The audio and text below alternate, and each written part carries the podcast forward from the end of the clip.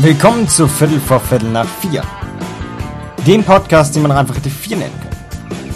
Ja, willkommen heute zu Spuren meiner Kindheit Filmgeschichte. Und ich wünsche euch ganz viel Spaß und ich hoffe, es interessiert euch. Bis dann und ja. Viel Spaß. Wir starten. Los geht's.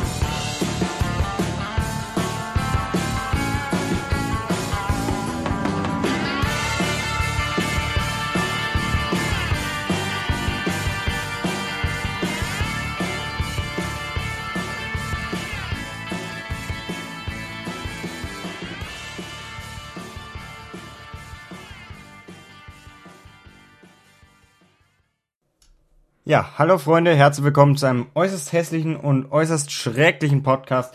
Willkommen zu Viertel vor Viertel nach vier. Dem Podcast, den man einfach vier nennen können und der Podcast, der jetzt in die neue Folge geht. Ja, ähm, heute reden wir über etwas ganz was Spezielles, nicht wahr? Ähm, wir reden über ähm, ja Filme. Ich habe es ja schon angekündigt, ich wollte schon länger Filme machen und diesmal werden sie auch gemacht. Ähm, und zwar ähm, die Folge über eine Folge über Kinderfilme, die mich begeistert haben und mich immer noch begeistern. Und ähm, wir sprechen heute auch so ein bisschen über mein Filmprojekt, was ich vorhabe und ähm, wofür ich jetzt hier die Podcast-Zeit opfere und nicht am Drehbuch weiterschreibe, was ich eigentlich wollte. Egal, äh, jedenfalls, let's do it, let's go. Ähm, und zwar, wir fangen an mit dem äh, ja Kinderfilm, an den ich mich zu allererst erinnere, das waren die wilden Hühner. Und es hört sich genauso schlimm an, wie es ist. Ähm, nee, aber ähm, ich glaube, dass einige von euch den kennen. Und ich war damals auf Kur. Ähm, ich hatte allergisches Asthma, habe ich jetzt nicht mehr. Das ist wieder was anderes. Also ich habe halt ähm, als Kind mal gehustet, so dritte Klasse oder so war das, nein, zweite. Und ähm, da äh, ist dann der Arzt drauf gekommen, okay, das ist allergisches Asthma. Und da gibt's eine Kur und ich soll da hingehen, weil es könnte im Alter schlimmer werden und es ist halt scheiße, immer so mit einem Spray rumzulaufen. Die Leute, die wirklich Asthma, bleibendes Asthma haben, wissen das, wie scheiße das sein kann. Und das wollte man bei mir vermeiden, dass ich das äh, lebenslänglich muss und hat dann gesagt, gehst du auf Kur. Und da gab's ein Kino. Und in diesem Kino gab's zwei Filme zur Auswahl zu zwei unterschiedlichen Zeiten.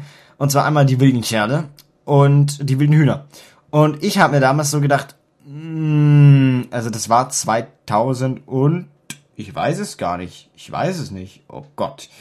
Da war ich sieben oder acht. Da war ich acht Jahre alt. Das heißt, 2011 hm, müsste es gewesen sein.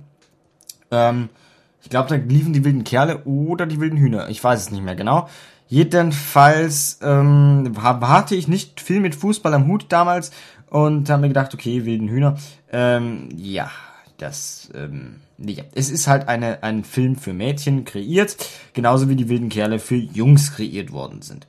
Ähm, nichtsdestotrotz finde ich die wilden Kerle noch einen Ticken besser, weil sie noch auf eine Gemeinschaft hinziehen, also wo Mädchen und Jungs mitmachen können. Und die wilden Hühner sind dann doch ziemlich mädchenfreundlich, ähm, wo jetzt sich Jungs jetzt nicht so einfach mit in die Handlung ein fühlen lassen können, einfühlen können. Ähm, da sind die wilden Kerle schon noch ein bisschen besser. Die wilden Kerle haben auch insgesamt ein größeres Publikum. Es gibt fünf Filme von die wilden Kerle, ähm, beziehungsweise sechs mit dem neuen Teil, der 2016 erschienen ist. Ähm, alle unter Joachim Masanek, der Begründer der wilden Kerle die alle auf wahren Figuren basieren, wie auch der Podcast der wilden Kerle sagt, den es auch hier auf Spotify gibt, den es auch, ähm, ich glaube, ich weiß nicht, wo es den sonst überall gibt, auf jeden Fall gibt es den auf Spotify.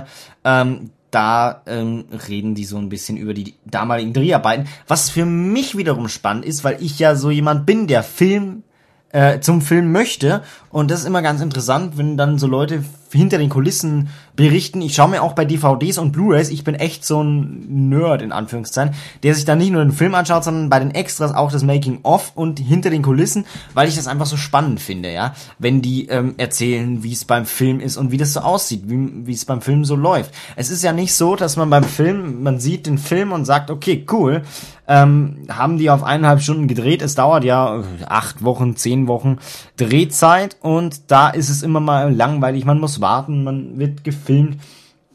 Man muss die Szene 25.000 Mal drehen, bis dann ein guter Shot dabei ist und so weiter und so fort. Ist also immer ganz spannend, auch die Extras anzuschauen. Ähm, das ist auch mit ein Grund, warum ich Blu-rays so gerne sammle. Ja, wir haben aber noch mehr Kinderfilme zur Auswahl. Deutschland hat wirklich äh, gute Kinderfilme, muss ich sagen. Mir gefällt der deutsche Film ehrlich gesagt nicht. Also die, die erwachsenen deutschen Filme, die meisten gefallen mir ehrlich gesagt nicht. Es gibt Ausnahmen, ganz klar. Es gibt wirklich Ausnahmen. Und ich fand zum Beispiel Till Schweigers Honig im Kopf gar nicht so schlecht. Ich finde die Story wahnsinnig cool und auch berührend.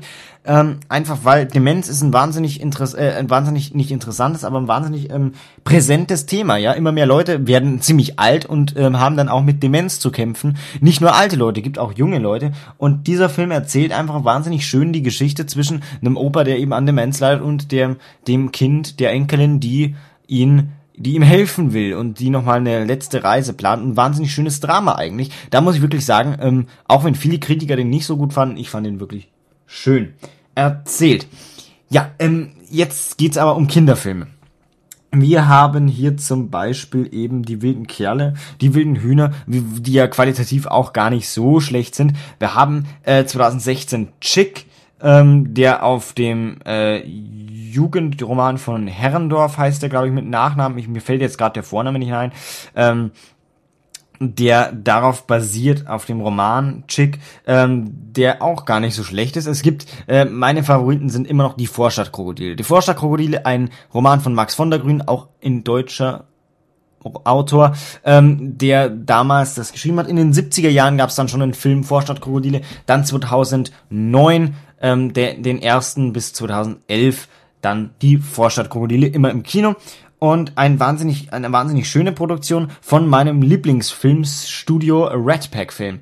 Red Pack bzw. Konstantin Film ist der große Bruder mehr oder weniger ist die die die die Mutterfirma und dann ist die Tochterfirma Red Pack. Und Red Pack beziehungsweise Westside das sind ja mehr oder weniger gehören die irgendwie zusammen äh, ist ein Film und äh, Studio wo ich mich auch für ein Praktikum beworben hätte bezüglich meines Studiums die mich leider nicht annehmen konnten weil sie aktuell wegen Corona auch zu kämpfen haben und da wirklich keine Schulpraktiken anbieten. Deswegen ähm, fand ich ein bisschen schade, aber ich werde vielleicht nach dem Abitur mich dann nochmal bewerben und fragen, ob ich da nicht ähm, irgendwie arbeiten kann, denn das wäre schon cool.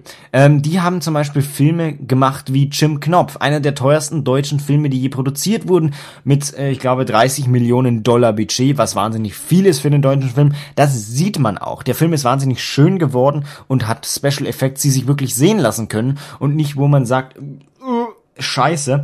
Und wer schon mal in den Bavaria Filmstudios war, ja in München, der weiß, Deutschland hat die führenden Special Effect Experten. Nur das Lustige daran ist, die kosten so viel, dass sich die deutschen Filme das nicht leisten können, weil das enorm viel Aufwand ist, nicht wahr?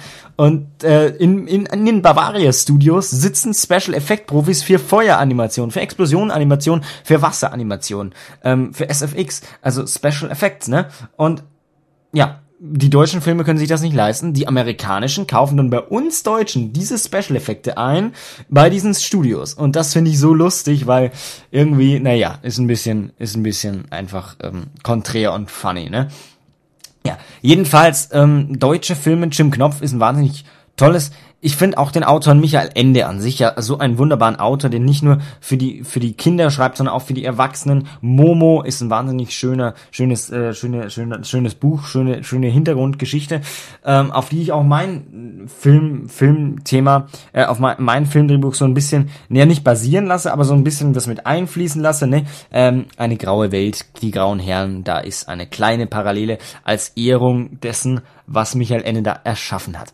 Ähm, Nichtsdestotrotz, Lasst uns mal weiter über Filme springen. Die Vorstadt Krokodile, da war ich gerade stehen geblieben, vom Red Pack Studio von Konstantin Film.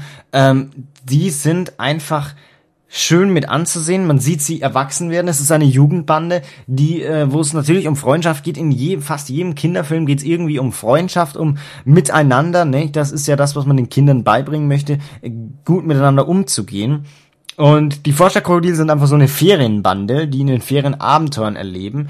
Und äh, das ist einfach eine schön, weil man will da eigentlich irgendwie mit dabei sein. Und da passt man perfekt rein. Es geht nicht um Fußball, sondern es geht wirklich um eine Jugendbande, ähm, die eben Abenteuer erlebt und ihr eigenes Hauptquartier hat und so weiter und so fort.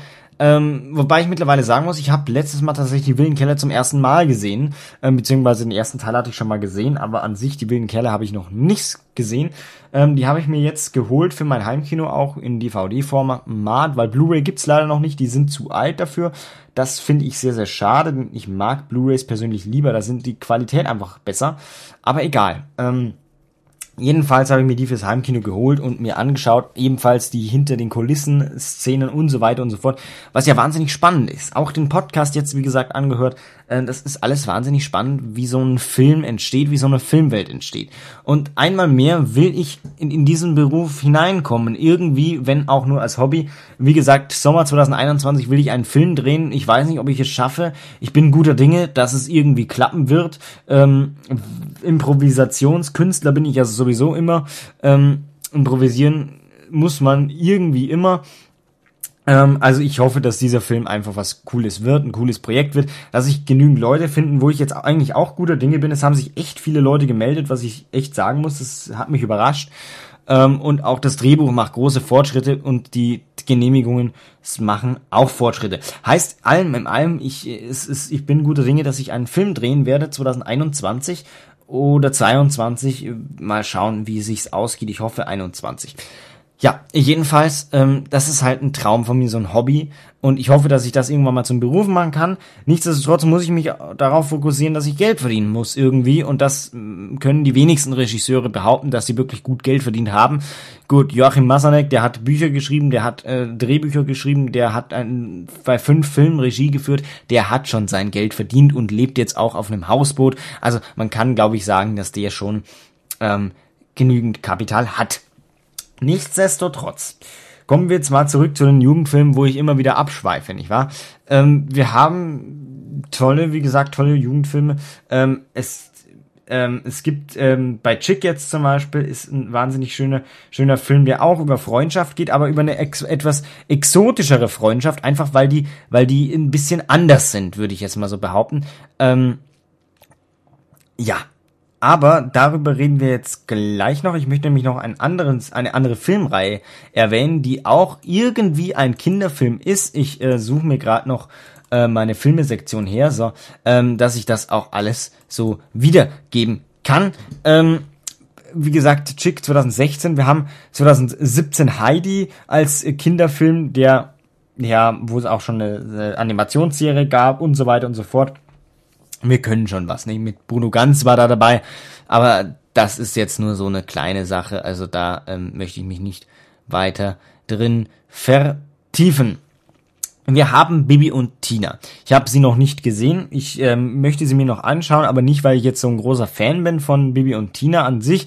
Also Bibi Blocksberg war trotzdem, dass ich ein Junge bin, eigentlich ein großer Teil in meiner Jugend, weil ich von irgendwem Kassetten geschenkt bekommen habe. Benjamin Blümchen und Bibi Blocksberg. Und die Geschichten und Abenteuer, die die so erleben, sind natürlich schon trotzdem spannend. Ähm, auch wenn es jetzt eigentlich eher für Mädchen gemacht ist, logischerweise. Ähm, es sind ja die Hauptfiguren Mädchen, aber trotzdem und deswegen würde ich mir gerne die Filme anschauen, allein wie sie inszeniert sind, denn äh, Bibi und Tina, glaube ich, setzt sich da ein bisschen ab, das ist eher so ein Musical und dann noch da paar Elemente eher so so ähm, übertrieben. Ähm, ich habe mir auf Prime Video mal die Staffel, äh, die erste Staffel der der Bibi und Tina Serie angeschaut, die dann nach den Filmen spielt mit anderen Schauspielern ja, also es kommt drauf an, die ist sehr cartoonhaltig und nicht sehr real gehalten. Finde ich ein bisschen schade, man kann da mehr draus machen. Ist halt der Stil und kommt anscheinend gut an. Deswegen keine weitere Kritik davon. Ähm, ja, äh, ich wollte eigentlich noch zurückgehen auf die Konstantin-Film, die, ähm, beziehungsweise Red Pack dann mit dabei oder Sam-Film, denn bei den wilden Kerlen ist Sam-Film mit dabei, das ist ja auch ein Filmunternehmen, Konstantin-Film und Sam-Film, genau dieselben Studios stehen hinter Ostwind. Und ich habe mir letztens, weil es im TV war, im Fernsehen, habe ich mir das angeschaut, Ostwind, ähm, erstmal den ersten Teil, und ähm, ich habe nie viel davon gehalten, ehrlich gesagt, war aber eigentlich positiv überrascht, ja. Also ähm, Ostwind ist so ein Film, der eigentlich ja auch für Mädchen eher ist. Es geht um Pferde, um die Beziehung von einer, einem Mädchen zu ihrem Pferd, die eine seelische Verbindung haben, was sich ziemlich kitschig anhört im Anfang. Aber es geht um wahnsinnig tolle Abenteuer, die sie erleben. Sie möchten einen Reiterhof retten und ähm, der natürlich wahnsinnig viel Geld kostet und verschuldet ist und so weiter und so fort. Und wenn dann die Besucher ausbleiben, bla bla bla, wahnsinnig schöne Abenteuer und das Pferd ist, mich rühren ja Tierfilme immer so an, vor allem wenn es um Mensch und Tier geht, die sich dann irgendwie trennen und so weiter, die wirklich eine Verbindung aufgebaut haben. Ich kenne es von meinem Hund, wenn man da mal länger getrennt ist, dann denkt man sich auch so, ja, man vermisst jetzt das, den, den Kleinen hier schon, den Racker, ne? Aber ähm, bei Ostwind ist so eine gewisse, es ist kein, es ist ein Kinderfilm eigentlich oder eine Kinderfilm, aber die Macher haben auch gesagt, sie wollen da nicht so Kinderfilm-typisch sein, sondern eher an das Reale rangehen und ähm, haben sie relativ gut gemacht, meines Erachtens nach. Ich habe jetzt drei Teile gesehen, ähm, ich glaube zumindest drei Teile, ja, drei Teile habe ich gesehen, den vierten und fünften noch nicht. Ich muss sagen, meine Überzeugung, das anzuschauen, war auch, weil ähm, äh, äh, äh, verdammt, wie hieß denn der? Äh, ähm, Prüttner, Püttner, Prüttner, ich weiß es gerade nicht. Also ich, ich, ich google mal kurz. Nicht, dass da noch was Falsches gesagt. Äh, äh, äh, äh, ich, das gibt's doch nicht. Das gibt's doch nicht, dass mir das jetzt nicht einfällt. Ich hab's gerade noch auf der, auf der, ähm, auf der, auf der, auf der, auf Thilo Brückner, so heißt der Mensch. Das ist ein Schauspieler, der 2020 gestorben ist, am 2. Juli, ähm, der bei Ostwind mitspielt eben. Und ähm, das finde ich wahnsinnig schön, ähm, diesen Charakter. Und auch ihn selber finde ich einen wahnsinnig guten Schauspieler. Deswegen habe ich mir die dann angeschaut. Ähm, und ich muss sagen, das ist einfach schön. Ähm, und da bin ich irgendwie auch auf den Geschmack so ein bisschen auf Ostwind gekommen. Äh, wollte ich jetzt eigentlich nicht so wirklich anschauen, aber weil ich mir gedacht habe, okay, Tilo Brückner ist da dabei, dann schauen wir uns das doch mal an. Ja, ähm, wir haben auch noch ähm, neben guten Kinderfilmen äh, von Tobis Films äh, zum Beispiel 2017 auf Augenhöhe ist auch ein wahnsinnig schöner Kinderfilm eigentlich, der so ein bisschen was von der Vater-Kind-Beziehung, was, was, wenn äh, dein Vater kleiner ist als du selber. Und da ist auch so Mobbing ein Thema und so weiter und so fort. Ähm, ja, wir haben auch gute Fernsehfilme natürlich. Ähm, aber darauf komme ich jetzt nicht wirklich so zu sprechen. Da habe ich auch noch ähm, auf einer auf einer anderen Festplatte was. Ähm, geht jetzt aber äh, darum eigentlich nicht so wirklich. Wir haben aber, wie gesagt, ganz tolle Kinderfilmgeschichten von ganz, ganz tollen Studios. Wir haben zum Beispiel, äh, darauf wollte ich auch noch zu sprechen kommen, einfach weil es auch so ein Teil meiner Kindheit noch war. Und zwar, wir haben V8. V8, du willst der Beste sein, äh, von Joachim Masanek, also dem Schöpfer der wilden Kerle, hat auch dieses Abenteuer erschaffen. Man sieht kleine Ähnlichkeiten und ähm, seinen Stil hat er und den erkennt man immer wieder. Ähm, wobei ich nicht gewusst hatte bis vor kurzem, dass er das tatsächlich gemacht hat. Ist aber ein Film, der war vor fünf Jahren im Kino, beziehungsweise vor noch länger. Ähm, der erste und der zweite Teil, V8, du willst der Beste sein und V8, die Rache der Nitros. Ich weiß nicht, ob noch ein dritter Teil geplant war. Wahrscheinlich ist er dann nicht so gut angekommen. Ich fand den Film wahnsinnig cool. Es ging um Karts, quasi um Rennfahrer, mehr oder weniger jugendliche Rennfahrer, die äh, teilweise unrealistisch, teilweise aber auch realistisch waren und mir gefällt so der gute Mix dazwischen und es ist einfach wahnsinnig schön und die Filme habe ich mir auch wieder gekauft, ähm, aus dem Grund, weil ich gerne in Erinnerungen schwelge und mir doch dann hin und wieder gerne mal einen Kinderfilm von früher anschaue. Deswegen haben mir auch die wilden Kerle wieder gekauft, nicht weil sie mir, ähm, weil ich sie ähm, auch für Erwachsene gut finde, sondern einfach, naja, irgendwie schon, weil die Message dahinter ist schon gut und die gefällt mir auch heute noch und man schaut sich das auch heute noch immer wieder gerne an, auch weil es ein bisschen Nostalgik mit sich bringt.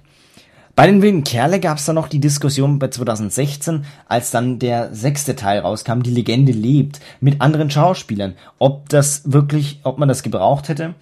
Mm, der Erfolg blieb aus. Es sollte noch einen siebten Teil geben, den hat's nicht gegeben, leider. Ähm, der Erfolg blieb aus, aber ich fand's gut. Ich fand's wirklich gut und ähm, ich habe die alten wilden Kerle gesehen mittlerweile und dann die neuen und ich finde es nicht schlecht. Es ist eine Adaption.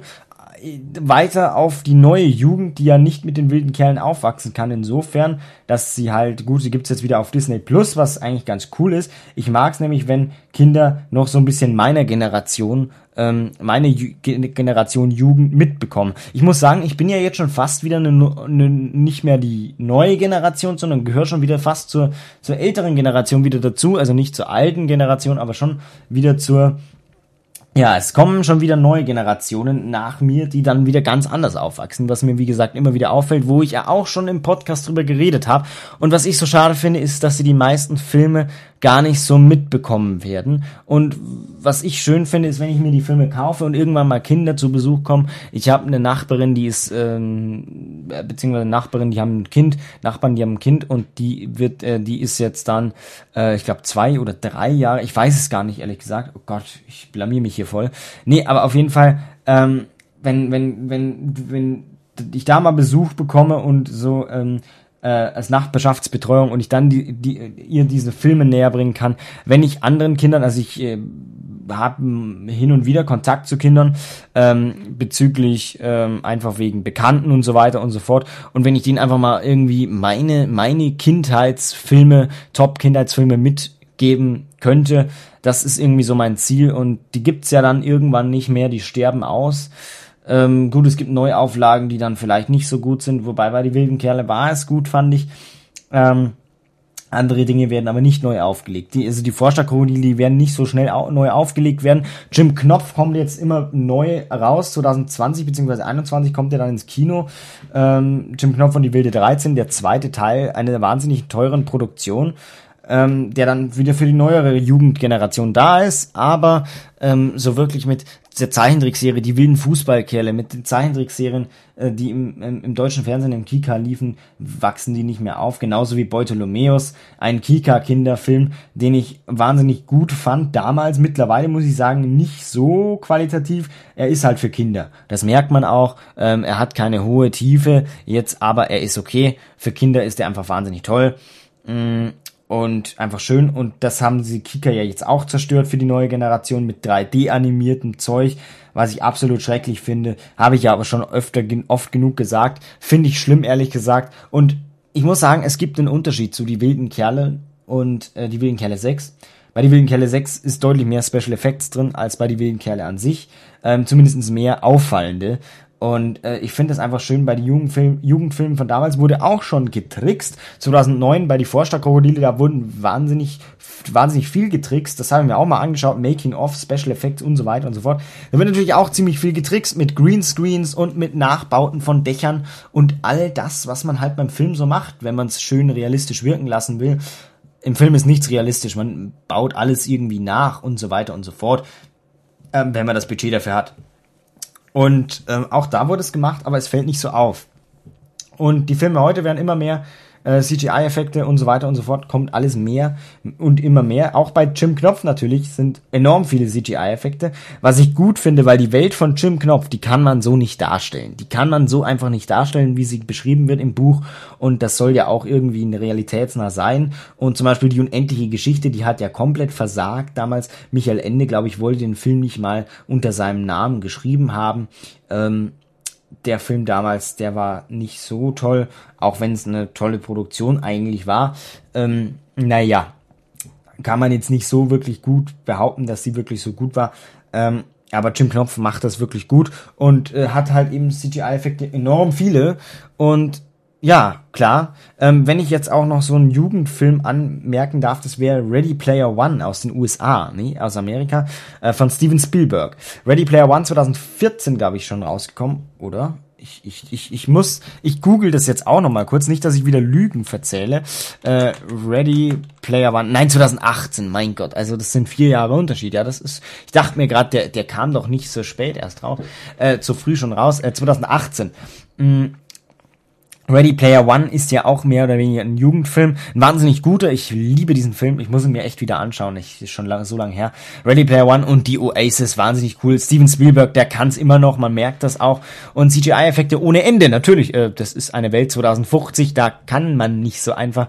Äh, wahnsinnig viele CGI-Effekte. Und ich finde das irgendwie schade einerseits. Andererseits auch wahnsinnig cool, was heutzutage möglich ist Schade finde ich dann aber, dass eben dann es immer kühler wird, so.